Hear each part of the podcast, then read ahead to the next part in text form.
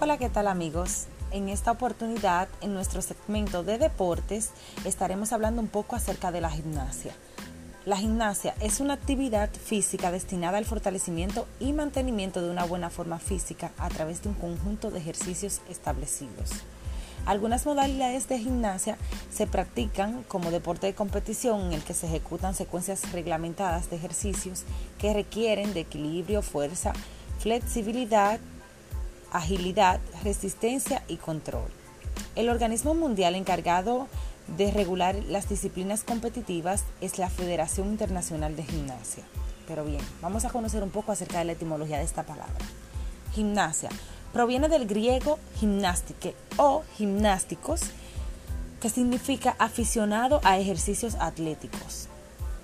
Proviene de gimnasia, que es ejercicio, y derivado de gimnos, que es desnudo porque los atletas en ese entonces entrenaban y competían desnudos. La gimnasia moderna, regulada por la Federación Internacional de Gimnasia, FIG como sus siglas lo indican, se compone de seis disciplinas. Está la gimnasia artística, la gimnasia rítmica, el trampolín, aeróbica, acrobática y gimnasia para todos.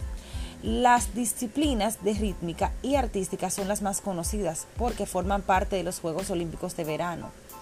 También está la disciplina de gimnasia en trampolín que forma parte de los Juegos Olímpicos desde Sydney 2000.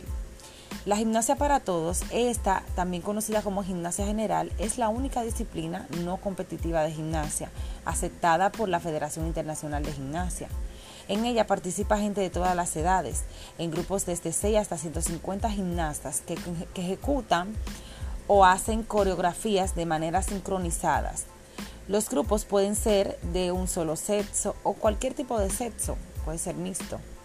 La gimnasia en general se divide en tres categorías. Están los grupos blancos, azules y rojos.